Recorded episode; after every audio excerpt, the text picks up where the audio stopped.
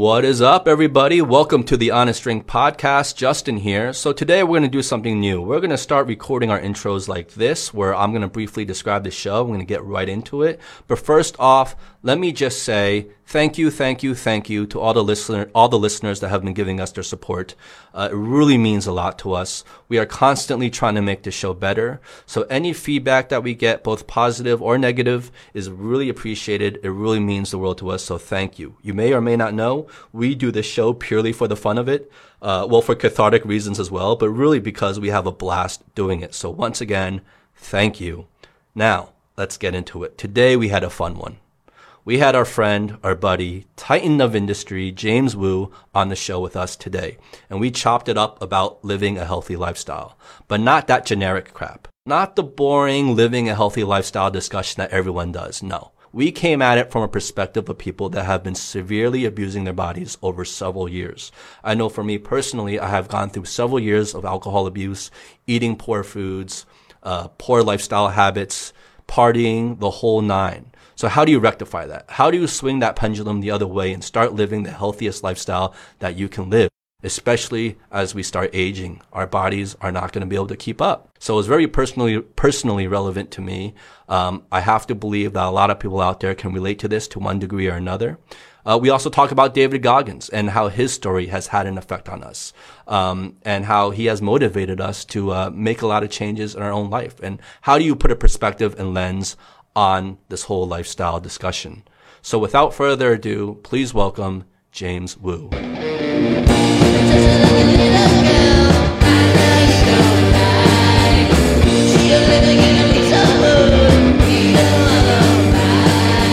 So today we're gonna try the Hibiki. I got this in Japan because I just came back from Japan, and uh, seems like a this is a very popular whiskey there. So we're gonna try it. I've heard of it before, and I think the bottle is very uniquely shaped. I like the little, the ridges or whatever you mm-hmm. want to call it. James, I know you like you like Japanese whiskeys, right? Yeah, and then uh, the, do you know that they took off all the years on them? Yeah, why is that?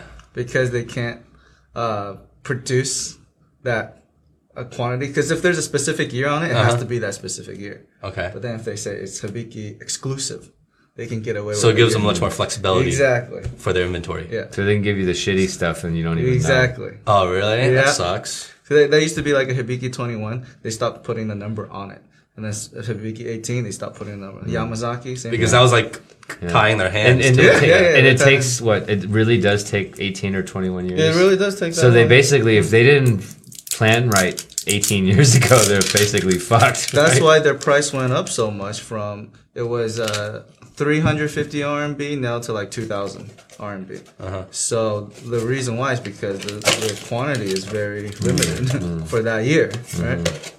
So they're behind. So like, so is it just like Hibiki doing this, or, or a lot all, of all the all the all, all the whiskey? All the well, Suntory makes all of the like Suntory makes Hibiki. Suntory makes Yamazaki. Well, Suntory is like they're the big guys. Yeah, they're the big big distillers there. But for the for the year thing, it's the Japanese whiskey that are doing it the most because they're the one that ran out of inventory. Oh, okay. Whereas Macallan, they got they're already set. You know, we got Macallan twelve coming out every year. Damn, you like to put a lot of ice in yours, huh? Yes. You like Hibiki? I have, I've had, I've had. Is it good? Yeah. I haven't had it. It's not as good as Yamazaki. Okay. Well, well thanks, sorry. Justin. Yeah, sorry that Justin didn't get the, you know, spend hundreds and hundreds of dollars, dude. Maybe you can think of no, just kidding. Same, price, dude. Before, when the demand didn't go up, I mean, the year thing worked fine, right? Yeah. This is the R twenty eighteen mm-hmm. is R eighteen, but once you run out, it's like. But that the year makes the big big difference. It does make the quality of the whiskey. I mean, you know, from 12 to 18, that's all the difference in the world. So but come on, this is master. Now we're select. drinking like master. We're we're we're drinking what the master selected. Hibiki six months. cheers. cheers. cheers. cheers. So tell us what you taste in this too, because it sounds like you know a little bit more about this. Yeah, what we do in the beginning of each podcast is we taste a new bottle of whiskey and we kind of comment because we're trying to develop our own whiskey palate. Because hmm. we, we, we don't know anything about whiskeys, but we're trying to get more knowledgeable about it. So each time we taste it, we kind of reflect on what we think about it.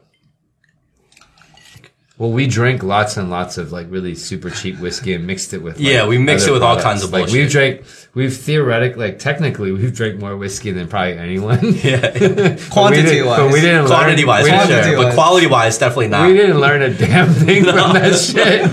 because we we It wasn't even real. but in 2012, I, I got a sip of the Yamazaki, and then I was like, wow, that's like the just from somebody that's Uh-huh. unknown to the like the whiskey palate, or Yeah. whatever you uh-huh. want to call it. I'm like, this is the nicest mm. whiskey I've ever tasted. Mm. So I bought a whole bunch of bottles of that, and, then was- And that was from just then on, you were go-to. sold. I'm I'm just sold go to mm. go to, and I haven't had one better. What's that shirt you're wearing? Oh, is that, that's the Spartan shirt. The Spartan race thing. What what is that all about? Yeah, I think it started like ten years ago. Some some guy, you know, I'm not sure from where, and it's in like 30 countries. And basically, it's like a it's a road race or it's a it's a running race with obstacles in it. And so you got to climb like different obstacles, do like monkey bars, rings, uh, rope climbs, you know, and it gets kind of muddy. And so there's like you know, it's a little bit out in the you know, a little bit in the terrain. So part of it, like you're running on the road, and then no, it's just fun, right? It's it's a race. You could send Justin some photos of the photos you just showed me, him doing the race. Yeah, yeah. I sent you a couple. In that in the other group. Yeah, it was fun. So I never, I didn't, I'd never done it before. I did it with about you know like seven other guys. Some of them had done it before. They're different lengths. So like one of the guys I work with, he's uh he's like a triathlete. I mean, he's like a badass, right? He's like in his mid forties. So he won his age group, and then he was like one of the top guys. I think it, and it's a competition. You can win money and shit like that. First prize, I think, was like I don't know, ten thousand RMB or some shit. You know. Uh, and it's about just about your time that you finish. Does everyone start at the same time, or are there different heats? There are different heats, but then you know you would start in the the the early the um, earliest one, and then the, the different obstacles. There's like so in my the sprint version there's like 21, and then it, like the next one up is like it's like maybe 13k, and it's, there's 25, and then there's one called the Beast. oh, so there's different Yeah, yeah. So, of difficulty. so it's like sprint and super. That's the only ones we had today. Male, female, uh, separate Uh, or together? no, the male and female are together, but then they rank them by age. So there's they, you you wear a tracker, Oh. right? And then the beast is like half a marathon, half marathon, and then like you know uh, thirty obstacles. And then they have something called the ultra, which like they don't have them all. They don't always have them. Uh-huh. Depends on the course. That one's a full marathon, so it's kind of like a triathlon, but it's a little bit more. You So- get in the mud. You so- got to get in the water. so it's a marathon hybrid obstacle course. It's a running race obstacle course, and then if you and then the obstacles are pretty cool. And if you don't complete any this a specific obstacle, Uh-huh. you got to do thirty burpees. So there's a little bit of like So the person there watching you, and if you like, let's say you're on the monkey bars and you fall off the monkey bars midway, he's like, you got to do 30 burpees. I was in it the open spot. heats, so no one gives a fuck. It's like I was with my buddy, but if you're in elite heats, they have they have judges and stuff like that. So it's kind of like a HIIT. You know, like people who Uh-huh. do HIIT training and stuff like that, high intensity. So you run three miles and then you have to do Yeah, 20 obstacles. yeah, yeah, oh. Wait, wait, wait. I thought it's like some running, some obstacles. Yeah, some yeah, running, yeah, some but- Yeah, obstacles. okay, okay, yeah, yeah. It's not like running an obstacle. Like you're jumping over shit, like you know, monkey bars. You know what this reminds me of though? Um, David Goggins. I know you guys have been reading up on David Why does it? right? Why does it remind you of David? It doesn't remind me of David. It does just because we're talking about like, like a marathons with obstacle courses, Uh. like being like an Iron Man, tough man kind of, kind of thing. Uh-huh. Which I, I guess like most of the people who attend these things aspire to be, maybe. Yeah, yeah, I get the connection. It's sort of like looking at that at that gu- guitar and being like, yeah, like you know, I, I just thought of Eddie of Van, Jimi Hendrix. Eddie Van Halen. No, but like, like, I know you guys are really into Goggins. Like, does his story like really inspire you to like motivate yourself to work out? Hell yeah. Really? Yeah, definitely. In what way though? Very simple. Um, it's his uh, thought process to me is uh, so simple that you can uh, accept it. Where other people they kind of get lost. Mm. His is more just like circle, right? How just like just, like, just eat pain. Eat just, pain. Like you want you want to just live in pain. Learn to thrive. Right. In pain. Exactly. Whereas in misery. Before our normal mind goes to I need to get away from pain mm. ASAP. Right? Mm-hmm. Oh, this hurts. I gotta stop. This doesn't feel good. I gotta take it off. Where he's the first person that goes, Hey, learn to deal with it and push through it. So Embrace it. embrace it. Justin's like, this whiskey is a little bit harsh. yeah. I won't it. It's too peaty. So Nah. Goggins would be like, I know what you feel. find the most disgusting whiskey that you could possibly find and drink that, and learn to love it. and learn to love it. Well, And drink copious drink it- amount. And, and drink it so much that you almost die.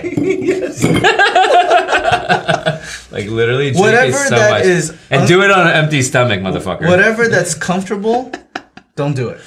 Whatever that's uncomfortable, Uh-huh. do that. So how has that has that actually in um affected you in any like uh tangible Yeah, way? tangible way. I, I, I it's, a- such a simple thought, right? I'm like, I'm, I'm hurting. I would stop, but hey, Goggins said this is when it starts. Uh-huh. So keep Yeah, going. yeah. Or my mind goes to like, hey, it's painful. Maybe I'm doing something right, and then keep going. Mm-hmm. And what On and, and, and what he's saying is more like like the, our our body has like our we have this limitation like like he calls it a governor that's like a car so the car can go much much much faster but there's a governor right? So your body basically like you get to a point like you run like one mile and you feel pain and you're like i gotta stop. But it's all in your head. So what he's saying is not follow him and do crazy shit because he does like truly crazy like death defying shit. It's just that we stop like 10% of our capacity. And so he says that if you can just get 40%. over yeah 40. but it's probably less than 40% you know like the governor because Well, isn't that what the Navy SEALs call like the forty percent rule? yeah, forty Right. percent. That's that, that comes from like the culture of the Navy SEAls, right? That's how they get through all the shit. Yeah, yeah, yeah. But I think it's for more most people it's less than 40%. percent mm-hmm. So for me, I was probably operating at like 4%. like you know what I'm saying? Like I mean honestly like That's Really, pretty- like that- that No, no, that's, that's pretty good. I'm operating on zero percent. I don't even go to running. yeah, yeah. And you just got to compare yourself against who you were yesterday. No, the couple sentences just to summarize Goggins. He, he, that that sticks, right? Mm-hmm. It's just like before you kind of go, go, go, run, and then you're tired, you stop. Mm-hmm. He just tells you that whenever that pain is so excruciating, like when it starts, Mm-hmm.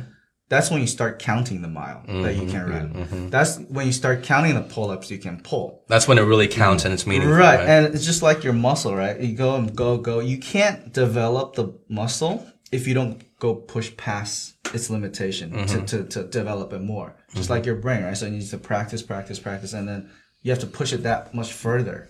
And he's the only person that I felt that got that into me to make it sense to push one more pull up after. I get that. Yeah.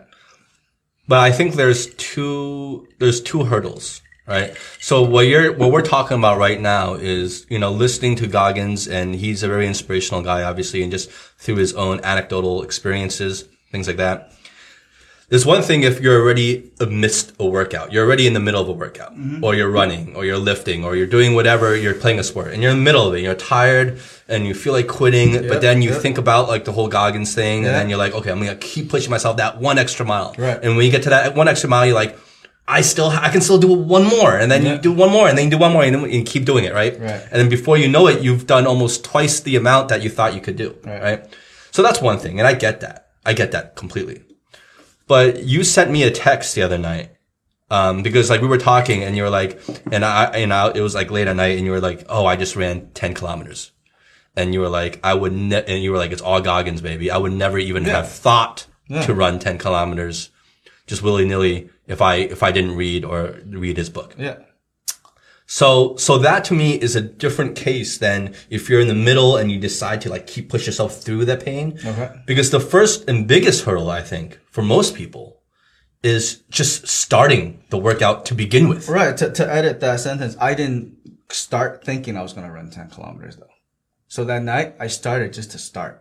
Yeah. So that's, that's the first hurdle. Like Yeah. what did he inspire you just to get up off your ass and just go run? Like no matter how long or how far you were, you were going to run ev- ultimately. Right.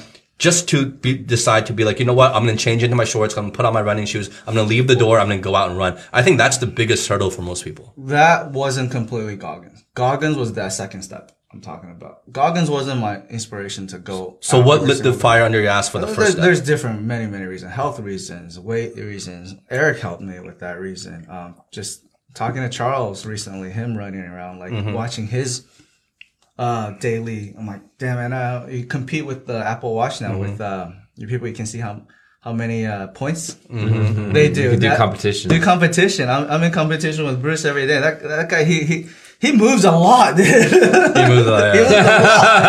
I don't know how he does it, but he's moving a lot. And He puts it on his dog's foot. That that that Motherfucker. combination he moves a lot from bar to bar. made me want to move more. What what can I do to move more? I can walk more, run more. Uh, that's that's what I can. do. so for you, it was more about your friends um, motivating you to do the same. yeah, So was it more of like a competitive thing, or was it more of like, you know what, if everyone else can do it, I can do it, kind of thing? for me, the health. That's strictly health. But the health thing has always been there. That's not a new realization. But as you get older, the the symptoms are coming on more than when you're let's say 22.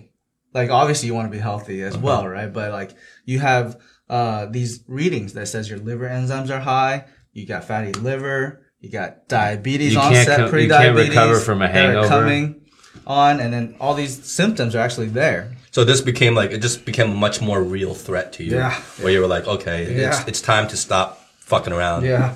Yeah. yeah, I feel you. Yeah. Because me and you, we've both been on this kind of health and weight loss um, journey, so to speak, or started on. You know what I mean? We, we've always talked about it. I remember um, a while back, we were both, uh, we were going to the racetrack, right? We were riding our, our, our bikes on the racetrack. And then we were, and I remember in your car, I even turned to you and I asked you, we had this, because we had a long, in-depth conversation throughout that whole week.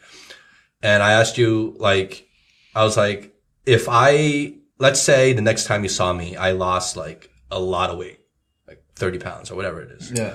Would that motivate you Oh, to yeah. just like get up off your ass and do the same? But see, you had two different answers. At first, you were like, no. But then you changed the answer later, like a few days after that. We were, it was still on the same trip. And you, and you came to me and you were like, you know what? Actually, it would. Yeah, yeah, would. I think it would. But right now, just to be bluntly honest, uh, I think uh, I had a couple revelations in life in in terms of just little things. I'm like, the only thing that's actually really ours, really ours, that we own, guess what it is? What? Guess. That we own. Really own. Like our body, body, and our mind. We, the, that's the only thing we own. So uh, Uh, that came as like a revelation to me, mm. right? Like your guitars, you buy it, it's yours. You might, you might sell it one day, right? It, it comes and goes. This apartment, it, will come and go. You might mm-hmm. move, you might go. Things come and go. It's your body's the only thing that sticks with you. So that mm-hmm. kind of can't hit me at 36. I'm like, fuck. I start treating it better. Like the, the, the, the, the saying of like your body is your temple is like really true. Right? It's like the only thing you Right. actually, at the end of the day, you and actually, we've that been makes a lot of sense. destroying it for how many years? Yeah. Right? So I'm mm. thinking this would be a great time. The things like I gotta take care of this thing. All right. Well, and then they they say that. Well, where do you live? You live in your body. That's like your mm-hmm. house. So if your house gets fucked up, where are you gonna live? Yeah. Nowhere. Yeah. You're You'd fucked, be homeless. right? But these Homeless. questions, Then you're dead. When, Yeah. you, when did you get homeless from your body? Yeah, you're it's dead. game over. Yeah, you're dead. these these questions don't come up when you're 28, 25. Nah. It doesn't. You're like, I can't. I, nothing can You hurt feel me. invincible back then, Invincible. yeah. Like, imagine 25 and people asking you to go like party all night.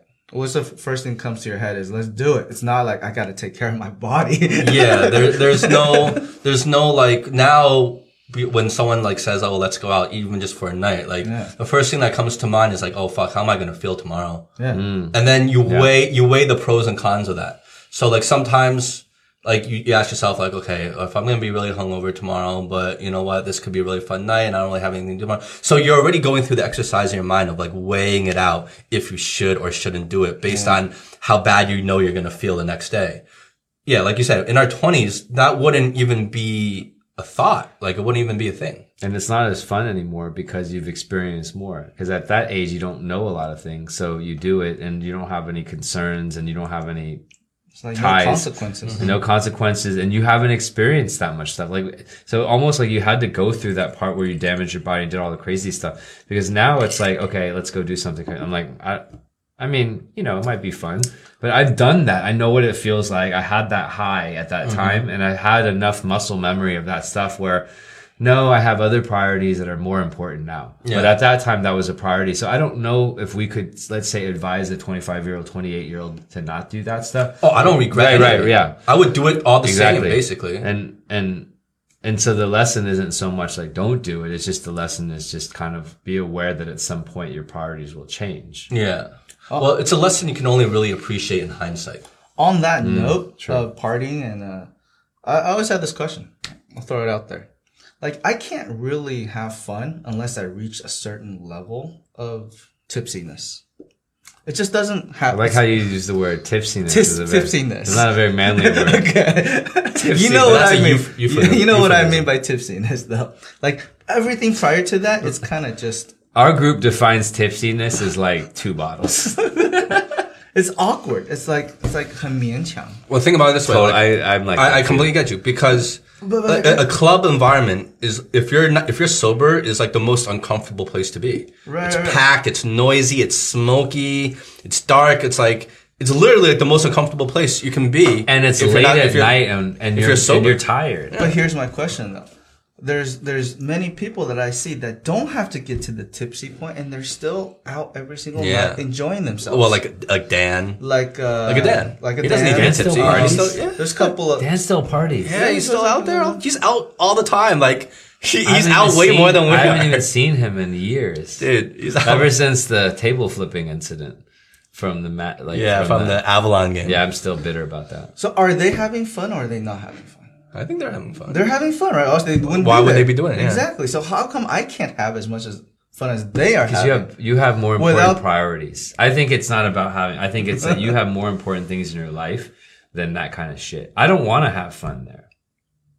I really don't give a fuck about having more fun in the clubs. I enjoy doing the things that I do. Right, like that race is ten times more rewarding than a fucking. That that's I think that's one aspect of it. I think maybe another aspect of it is not just you have you prioritize different things, which could be the case for some people. But for what we're talking about, I think it's more we have a higher standard of fun. Than Is it though? Is it I don't know. I don't But know. it, it very well could be. right? Like we have, uh, it takes more for us to reach the level of like it's not a standard. It's it's more of um Tolerance a level? tolerance, right? So we have a higher tolerance level in terms of fun, I guess. Maybe what is fun to us isn't even fun for them, and what's fun for them isn't even fun. for Or maybe us. we just like it. Not a level wasted. Well, because if you if you think if But you we think just can't do it anymore because we're older. yeah, exactly. But exactly. if you think a lot about a lot of those people, and a lot of our own really good friends who Yeah. can go out and really have a good time, enjoy themselves with just having like one or two cocktails for the whole night, you know, basically, right? yeah, yeah. But th- I, w- from what I from what I sense, I feel like those people did not live, um, go through like a a period of like real debauchery like we did.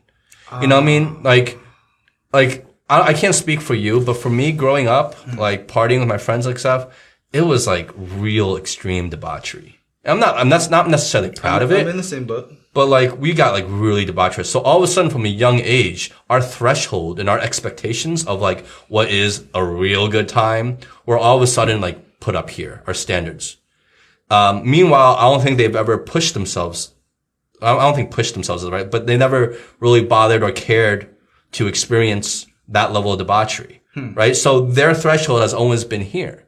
So for them, just being in a club with the music and uh, you know all the people and having one or two drinks, to them that's that's a party already, I which think- it should be. They just But haven't read us- David Goggins yet. But for us, it's not. That's not a party. You know, like Yeah, just not. just just It's because not. there's loud It's music not. and a Yeah. big crowd and there's Yeah. there's some drinks. That's not a party. It's not a party until we get shit faced. Exactly. You know, which is which is, which is not a healthy It's thing for us. It's a it's a It's horrible, horrible it's a thing. horrible Yeah. it's a horrible thing. But it is what it is, and that's that's how we feel. We can't like like that's just how I feel. You know what I mean? And then I wish it wasn't so. But like you, and I think it's just because we have a different threshold. Hmm. It's not because we prioritize. Like I don't I don't hardly ever go out anymore. So I don't really care about like you. I don't really care about going out to the clubs, ex- except for the occasional night out, maybe. You know, just let loose every now and then. But not like before. It was like every week, every weekend. It was like, okay, this weekend, where do we go? Where do we go? I don't care. Like I, I actually prefer to stay in now. But it's about when I do go out now. Okay, so I don't. I hardly ever go out. But when I do go out, let's do it right. Let's Yeah. like uh, let's not half-ass it. If I'm if I'm gonna take the time to go out, like we better might as well make make the most of it, right? Or else or else what's the point of going out? And I, I'm kind of envious at some of the people that can go out, not get shit faced, and have just as much fun as I do when I do get shit faced. But what do I you but do you really feel they're having just as much fun? or if they're not, why would they be out? Because they could still be having fun, but maybe not as much fun as you. Not as much fun as Yeah. I don't know. I don't But know. I don't know. I, but there's one other thing is that they remember it too, we don't remember shit. right? Yeah. That's another factor. They It's like, remember we might not Yeah. remember what they can happened. call they can recall all the events that Yeah. happened. So there might be something and- extreme and in our personalities. is- There's definitely well, we something have to like. That's why you read David Goggins. Yeah. It's all linked together. The, the, there's the thing is, um, it's not just one person that's like a outlier. There's there's a lot of people like that. They can go out and have a splendid time without getting. I think most people are like that. I think we're the outliers, right? No, which is scary, right? But but I really think we are, and it's uh it's definitely not something to be proud of. It's it's it's a real problem. It's a problem. Yeah. So that's why like, when I do go out, I'm a part of me is always very afraid. Like I feel like I'm the Hulk, right? We jo- we joke around that like you're the Hulk, I'm the Hulk. Like we joke around, but like it's a real fear. It's like you're Bruce Banner, and you'll know like when you know you're gonna go out and go out drinking Yeah. like you don't know that point where you cease to become yourself. Like I cease to become Justin and I am the Hulk. Mm-hmm. Right. You know what I mean?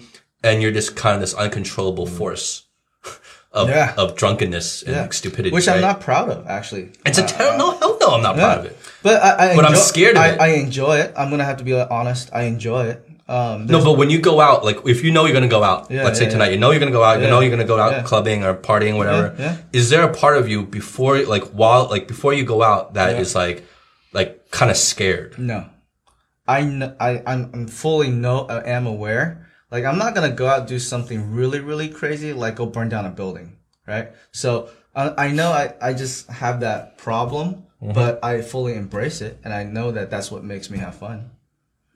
I know I'm gonna. Well, to a it. certain point, but after that certain point, it's no longer fun, right? Like after you black out, it's no longer, it can't be fun because you don't even know. It's part and of then the you're doing stupid process. shit. It's part of it's it's it's the second day where I'm going like, God damn, like why why can't I, why can't I be like somebody else? Like don't get that drunk and have Mm-hmm. just fun. That's the when it happens. But before prior to that day, I'm looking forward to it. I'm I'm giddy with it. I'm like, ah, I'm gonna get hit up. I'm gonna go out and have fun yeah, tonight. yeah, yeah. Do it up. do it. Like they don't know what's coming. You know what I mean? And especially if you have the right friends, like the right people. Yeah. Right? It's like the perfect storm going. There's no way at mm. that point I'm going, oh fuck, no, no. Well, it's just like what we talked about with food, right? Like, Yeah, yeah, like yeah. if you're in that environment, you're at a restaurant, you have all your friends. Like, there's no way you're not just gonna like eat up a storm and just order everything. and, and I'm want. gonna own it and say I, I fully enjoy it. I'm not scared of it. So. I'm doing it when I go out nowadays because I know I black out now. Mm-hmm. And, and I, I black out like even earlier now. Like I, I don't have to drink too much to even black out, which is like something so scary and so fucked up.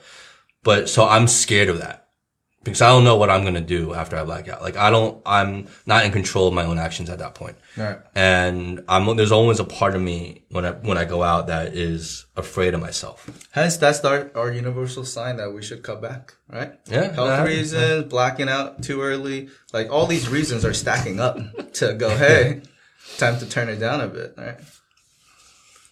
So two, two, two cutting down. We, we still cutting don't- down on alcohol. We still don't know what our listener base is going to be, but they're either going to be appalled or just think we're a bunch of pussies. Bunch of pussies is most likely. well, let me ask this, right? Okay. Go ahead. You go ahead Go, go, first. that's fine. All right. So let me ask this: like, do you think that our um, need to go out or, or or prioritization of going out has changed now that we're all, you know, we're married or we have significant, you know, others? Like, was that a driving factor to maybe get to the point where you feel comfortable in that kind of awkward environment and then drink, drink, drink, drink, drink, and then get to that point so that then you can, you know, do other things? And now that, you know, we've got significant others, there's less motivation. Like, I, I think so. Yeah, definitely. Like, do you feel that you felt that way? You feel that way? Yeah. I think so. For me, um, if let's say I was single, um, I think I would definitely be going out much more. Every single day. Um, I don't know about every single, but because I, I'm reclusive by nature, so I, I honestly, I, I love just I love at that home. word. and you just have the classic line, I'm gonna, I'm reclusive by nature. What are you fucking like Howard? What is it called? Howard Hughes? I am. I'm reclusive No, by Howard nature. Hughes. Anyway, Hilarious. Oh. why is that funny? It's just funny. I'm reclusive by nature, like Howard Hughes. But I would, I, I have no issues, and, and in fact, I prefer many of the time just to stay at home alone, just, just, just to watch a movie or do whatever, right? But if I was single, I would definitely be going out more often.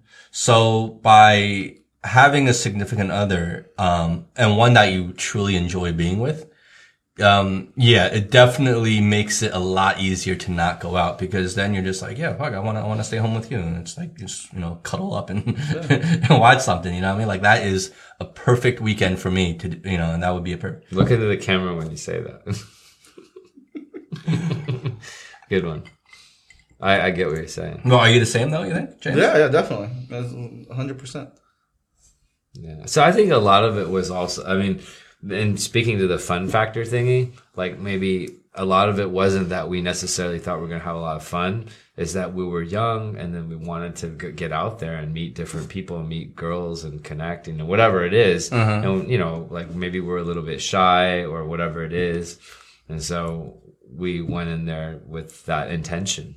Well, uh, yeah, I think I think basically you touched on something is basically saying it's our basic human instinct, right? So when you're single, even like we have this basic drive to to find a mate, to be with somebody, to, or to socialize, right?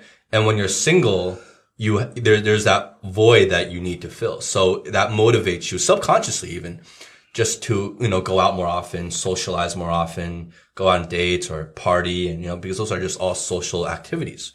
So when you're single, you're just trying to fulfill, I think, the basic human instinct to do that. But when you're with somebody already, that doesn't go away. It doesn't go away at all, but But it gets muted. It gets muted, exactly. It gets muted a little bit, especially when you're with someone you really enjoy being with. So that, yeah, it gets, it gets dumbed down, watered down a little bit. But when you're single, all of a sudden, it pops right back up. Yeah. Right? Like when I'm, when I'm in a relate, I've, if you took my life and made like a graph of it, of like my weight gain and weight loss and correlated that with me being in relationships, hmm. every you would see huge spikes of weight gain every time I'm in a relationship, hmm. and huge drop offs of weight like with weight loss when I'm single, and then weight gain and weight drop off, and, and that's not a coincidence. I think that's just, and that's not something I tried, like, I consciously thought to do, but I know that when I'm single, all of a sudden. Going out means a lot more and, you know, like, you know, how you look and how you present yourself. All of a sudden, all these like all these, you know, kind of like physical attributes and these petty things and these superficial kind of things all of a sudden bubble up. I, I think I know a diet plan for you that would make you lose weight like 100%. Be Right. single? Re- no, no, no, no, no. Ready? Eat Chinese food every single day. Yeah, I know, I know, I know. You, you would just slim down like Well, no like, tomorrow. yeah, when I eat Chinese food, even if I'm eating like the most unhealthy, if I mean like Yeah. Kung Sao roll, Yeah, yeah, like, you'll, you'll be fine. I, I like to me, I'm like, ooh, I'm eating healthy today. Even if I'm having like two bowls of rice, right? Like, I'm like, ooh, this is a healthy meal But compared to the imagine shit I if you did eat. like three months of Chinese food. Holy shit, dude. Yeah. Yeah. Yeah. Because Chinese food, even the worst Chinese food is still healthier than like a lot of the, like, even like just the normal Western food that I eat. You know what I mean? Hmm and you don't enjoy Chinese food too much, so your oh, I do. Your quantity is kind of. I do. I just don't enjoy. I, am just very specific about the type of Chinese food I have, mm-hmm. right? So I have a very kind of like lao wai palate when it comes to mm-hmm. Chinese food. So I like the I like Chuan Cai, I like Sichuan Cai, I like Hunan Cai, yeah, yeah. I like the zhong wei right? The really strong flavor, kind of um and spicy uh, Chinese foods. Yeah. I don't like the very like that's like lao wai, lao wai. Yeah, that's very lao. That's why I said really? that's a lao wai palate. No, it is. Why? Why? I don't know, but if you look at Lao Wai, it's like it's all like they like they like the, the, they they always say Szechuan food, right? That's Sichuan food. I, I think half of it. I'm not sure. they don't this. like the watery like Canton stuff. They don't like Yeah. that. They don't they don't like the Tian Tian the Shanghai stuff. Like they don't they don't like that. They like the the But shit. that I like. everyone likes fucking Sichuan food. Yeah, but Even- Lao Wai is but but but then you know what I'm saying? Like, like, But they the- like that. But then they like a lot of other things too in, in Chinese cuisine, But right? all Chinese people like Sichuan food. It's just popular. It's like universal. yeah, but Lao Wai is I think only for the majority. It's like a stereotype, but for a lot of them, it's true. They like those Lao Wai foods. Yeah, I agree. Like I think seventy percent. I think thirty percent. I, I reserve because I, I think a lot of the Sichuan restaurants they're more uh, culturally decorated. They they have more of that vibe of that cultural decoration in there. And people are dressed in with the, the stuff. So for the Laowai, they're going to like more of an I disagree. I don't, I don't think that's anything versus to do going with to the, like a with the- Shanghainese the- restaurant. They don't have the what what the, what fucking like Yeah. Sichuan food do you go to like in Sichuan like like I disagree with that. shit. I disagree with that. I don't Nobody think that's dresses any- out in motherfucking outfits Yeah, anymore. that has Halloween. nothing to do with the core. I'm telling you, fucking it's, Halloween, it's, the, dude. it's the it's the it's the taste of the food. Like generally, Westerners, when it comes to Chinese food, they don't like the very watery, soupy, uh, you know, kind of kind of foods. They they don't they don't like that. They they look at it and it's like it's gross. If you look at Western food, none of it is watery and soupy and, and like sweet and sour. It's not it's not like that but they like the uh, they like the very strong flavors, right? So that's why a lot of Westerners are not that into hot pot either, right?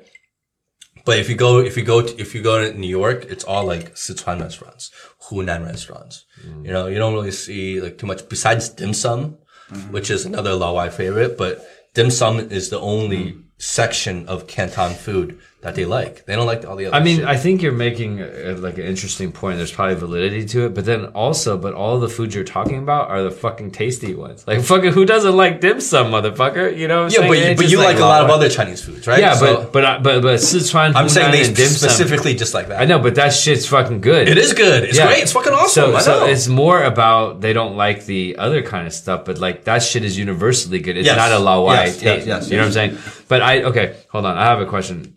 So, how often do you guys go to Beijing? Do you get a chance to go to Beijing? I hardly ever go. Okay, we do a trip to Beijing maybe sometime. Like, I mean, you'd be interested in going to Beijing at some Uh, point, right? Sure. Well, Okay. Like with you, I would. Yeah, okay. So there is a restaurant in Beijing. It's a Chinese food restaurant. It's more like northern cuisine, which is not something Like we Dongbei. like uh like like like like like Xibei, Okay. right? Or Beijing. Like I mean generally like north, right? And um north has like, you know, special cuisines because they have a lot of like lamb. They've got um, amazing noodles, like the, the you know hand cut noodles. You know they got the duck, they got all shit like that, right? But it's not that com. It's less common than the other stuff that you're talking about here. There's a restaurant in Beijing. I think it. I think it's so good. Well, it's actually so good. I went like two or three times on my last trip, which was last week. It is so good. Okay, this place is so damn good that I would just like constantly go. And um, like the Dao Xiao Mian, So it's Beijing food? it's it's like northern food, yeah, like Xibei, Beijing, whatever, right? Senshi, Senshi, whatever, right? It is incredible. I, it is so good that I think it deserves like Michelin stars. That's how good it is, and it's not that. Exp- it's not. It's just normal price. It's in the Rosewood Ho- Hotel. It's called Country Kitchen. But literally, I went there like several days in a row. It is every single dish. So this was the um, they had a sizzling You already beef. pulled up the picture. Okay. Um, and then they had uh, the Tongyou Bing is one of their like the Beijing like like one of their specialties, Uh, Beijing Korea, I see. and then the Beijing Kaya, and then there's like the Tongyou Bing, and then this uh, Dao Xiao Mian, uh, like um, fan qie cao is like the most incredible meal you've ever had. And so I create I, I had this crazy idea. I said I don't we- like tomatoes though. they have um, That's all you saw. I mean, okay so I'm the- gonna shut you down so, right so, there. so the traditional one is the mushu sauce, right? Oh, that's good. So these, okay, I was, you, you guys know I was just in Italy. These, like, and I love Italian food. It's like top on my list. These noodles, the Chinese noodles, blew away anything I had in Italy. It's that fucking good. They're so good that I want to start a restaurant that's now. a bold statement. Yeah, I want to start a restaurant now using their noodles or that that that maybe like Italian ingredients, but using that chefa and then making like bolognese fucking dao xiao mian. Let's let's plan a trip. You know what I'm saying? Next time you're back, Incredible. James, that's because I know you like this kind of shit too. He likes he likes Shit, Dongbei food. He's like he's like, can I see it? It is the best. What, would you say that it's because your own taste palette, or you think it's a universal thing? Uh, most of the people in the restaurant were Chinese. That's a pretty high end. It's like one of the nicest hotels, you know, in, in, in Beijing. And though most of the clientele was like Chinese people, there were some foreigners and it's nice, right? It's a modern environment. It's beautiful. It is. And I've been there for many years and I've come to the realization that that is one of the best restaurants in China. Country Kitchen is the name. Damn. Country kitchen. Country Kitchen. You gotta trust me on this one. It is incredible. So let's take it And you know, I don't even. go. I'm not even into Chinese food that much. You know what I'm saying? Like I ain't even like all that into Chinese food. Yeah, we're pretty similar, I think. Yeah, that case, we're right? similar. We got Lao Wai Wh- palates. What's what's your? I just didn't want to be accused of having a Lao Wai. Yeah, I palate. know. I, I, I hate it, but I like that's something I have to admit though. Like, like I, I hate like, you know, like you know. But speaking of Lao Wai palates, like, let's get a you know some burgers later. By the way, What, what's your favorite uh, Western cuisine type? Mine? Mm-hmm. I have I, I like a lot. I would say like French and Italian are definitely like up there, but it's really more like the restaurant. But I think naturally speaking, like Italian and French are like definitely. well, I think I think Italian is on everyone's top three list. but they don't really know. Like, but I'm talking about like the legit real Italian, not the shit that you get. You know, like So not Papa Mac- John's, Well, Papa John's is definitely on the top of my list. I think they deserve two Michelin stars too. the Olive Garden, Yeah, of course. Macaroni Grill. macaroni grill. Yeah, yeah, that's that's real. definitely. That's, That's- mwah. yeah, yeah, yeah, Let's uh, go back to Goggins. yeah. Well- I, I want to finish up on him. Okay. Uh, so let me ask you though. So after, because I know now you're doing a lot of things. What are you specifically doing in your, let's say, weekly regimen in terms of things that um, benefit your health? Uh, running, and then I'm gonna do cycling. And once I get back to the states, I'll be at the gym every day. So I'm gonna spend at least six hours a day working out. What about nutrition? What about your nutrition? Uh, so states right now, everybody's going to meal plans, and um, I, I sign up for one. They, they ship it to my door every week, uh-huh. and then you can opt one meal a day, two meal a day, three meal a day, uh, and then you just eat between. Uh, it's called trifecta.com. That you get to pick between a keto diet, paleo diet, classic, vegan. Uh, whichever diet you're on, just pick one. They'll ship it to your. Well, what's the difference between uh, keto and paleo? Keto is a higher fat content than paleo. Uh, so it's high fat. You can fat, eat fried shit, High fat, zero carbs, and then um, or like hong sao. Yeah, definitely. Damn. Uh, and then uh, What about where- paleo? Paleo is uh, you can have some carbs, but a lot lower in fat content, and everything has to be unprocessed and organic. Like whole foods. Keto actually do- doesn't have to be organic, and it doesn't have to be. That's um, hard too, to get all organic shit, right? Well, it's expensive too.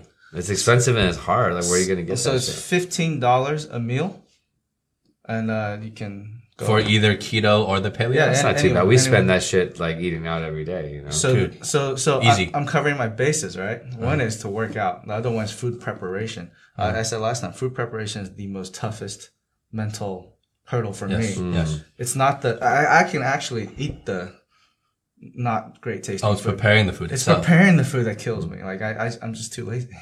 so with uh, the food covered, workout covered, covering these bases, I think I have a okay chance. Hmm.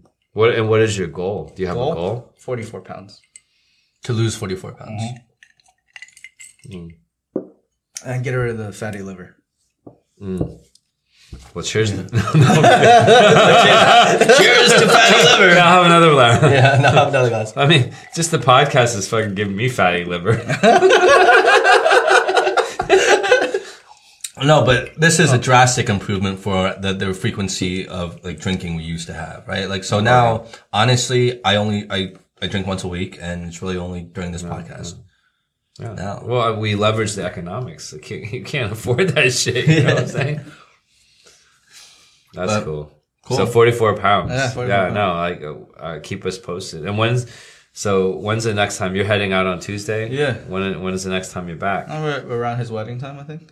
Okay. So it's going to be around September, right? September. Yeah, Okay. Alright. Damn, he's gonna look. You're going like- straight back to San Francisco? yeah, yeah.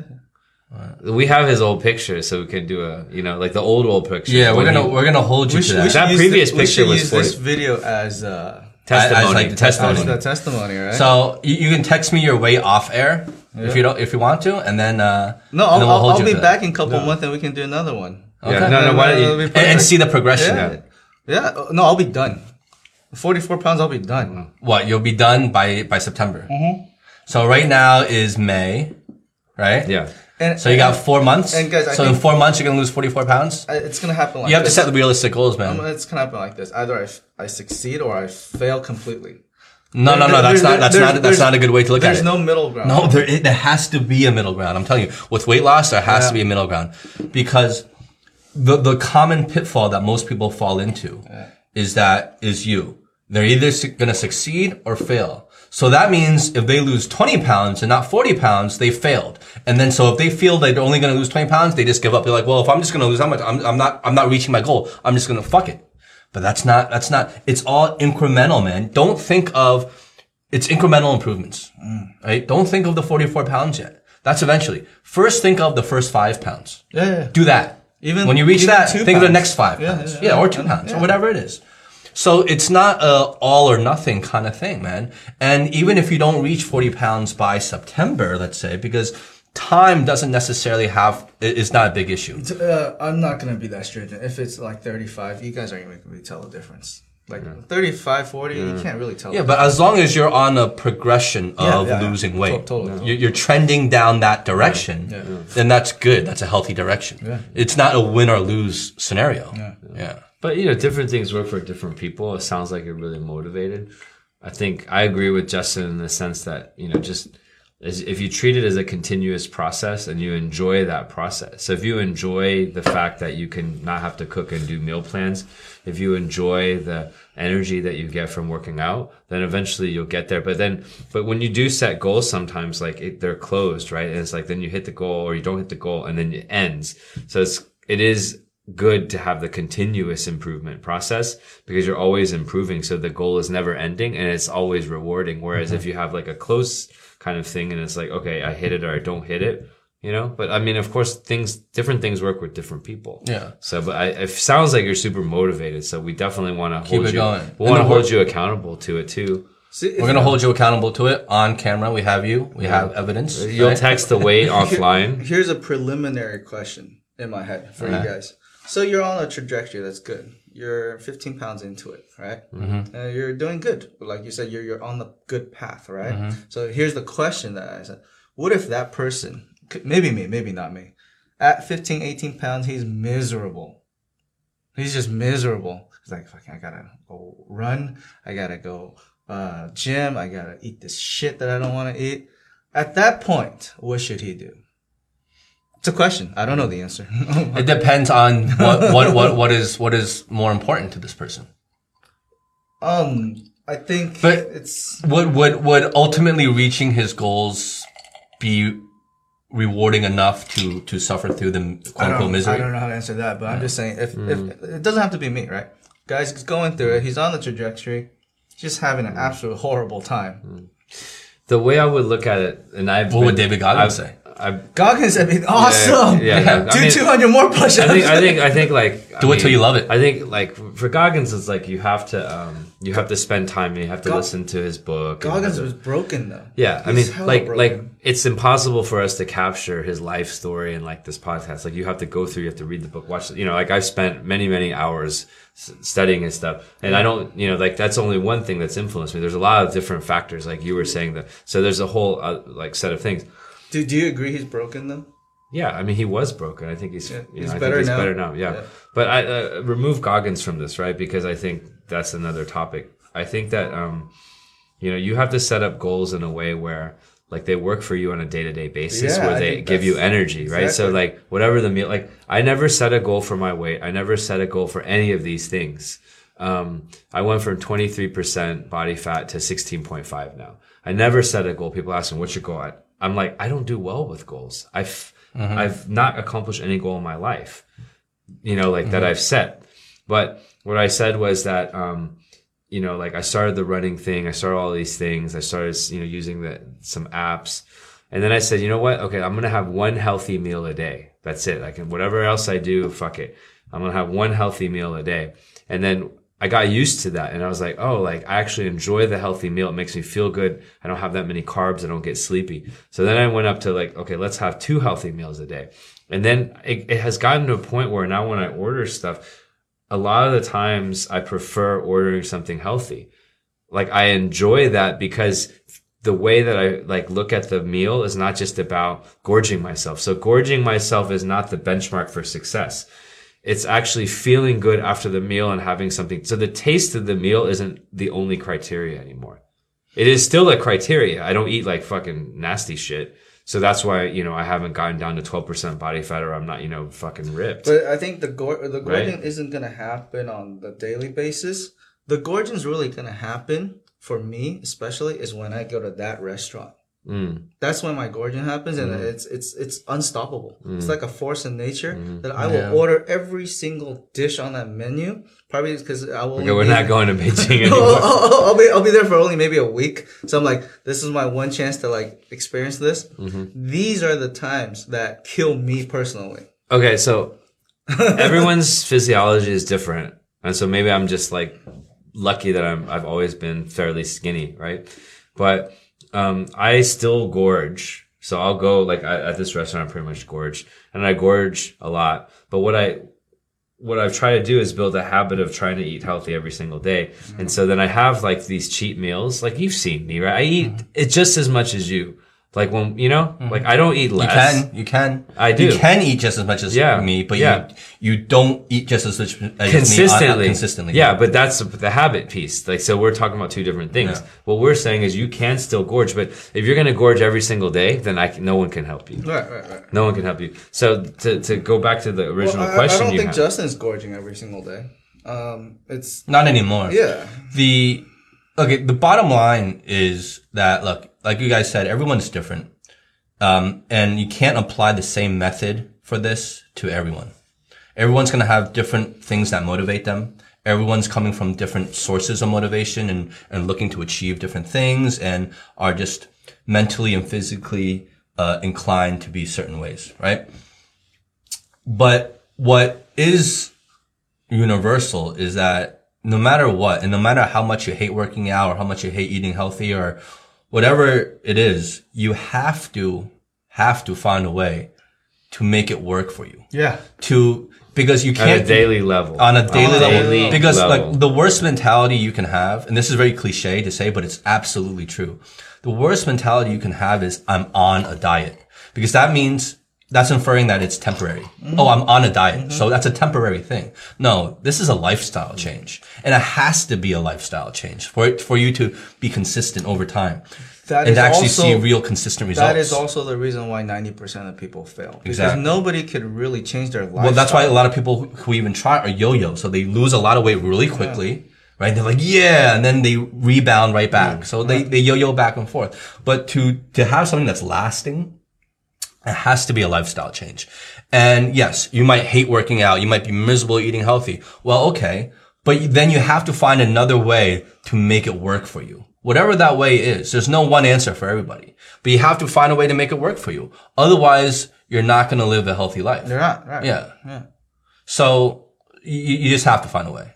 And I, so I don't know what that answer is. For me personally, I, I, think, I think Aric found it. He, he started running. Um, he started running, day. but his sources of motivation and what keeps him going is very different, let's say, than what different. keeps me I- I going. but was- he found his thing. Yeah. Yeah. You know, but I mean, sense, like, right? like I agree. You have to find your own way. For me, like, and it's very simple. And it's, I think a lot of people, a lot of people use the same method. If you read a lot of books and you know some of the books that are out there, it's very simple.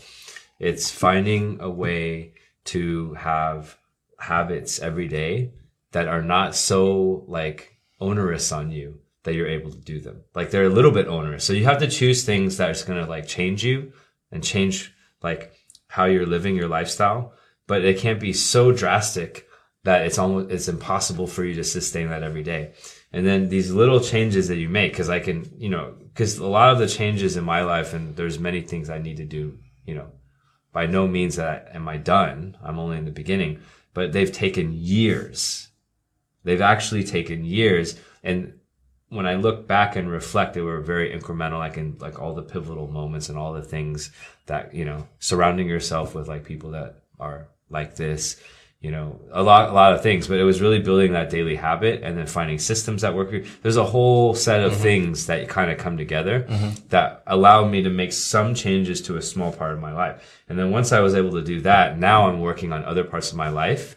Everyone has a reason. My reason, right? Yours is health, like your body is your temple. My reason was that, um, the demands that I had in my career necessitated that I make changes to my lifestyle. I could not sustain the level of energy of what I needed to do in my career. And so I had to figure out a way. So that was the real main that was one of the motivating things. force. That was the, that was the why. was that the predominant that was the predominant at the time. Now it's not about that at all. But that's what sparked the yeah, whole yeah, thing. that, that was easy to get over because to get to the point where you can have the energy to do what you need to do is easy. But then that spurred a lot of other things, and then it's you know that was years ago. And it snowballed after that. Yeah, it snowballed. But like it's it's it's you know there's a guy like that you know we work with, and he he used to work at Nike, and then he's been instrumental in a lot of the fitness development. And he just said like you just like figure out what's the minimum that you're willing to commit to every day that mm-hmm. like you're comfortable with, and maybe it's like just walking like you know five minutes or 10 minutes. Figure out what the minimum it is that you can commit to every single day comfortably. And so don't set these crazy fucking goals, right? Don't be Goggins. Yeah, don't be God. Well, God, like you have to build this up before you can go to Goggins. he committed If I read, if I looked at the Goggins, and some people just they're better with the Goggins stuff, but for me personally, because it's different for everyone, we Yeah. have to admit that.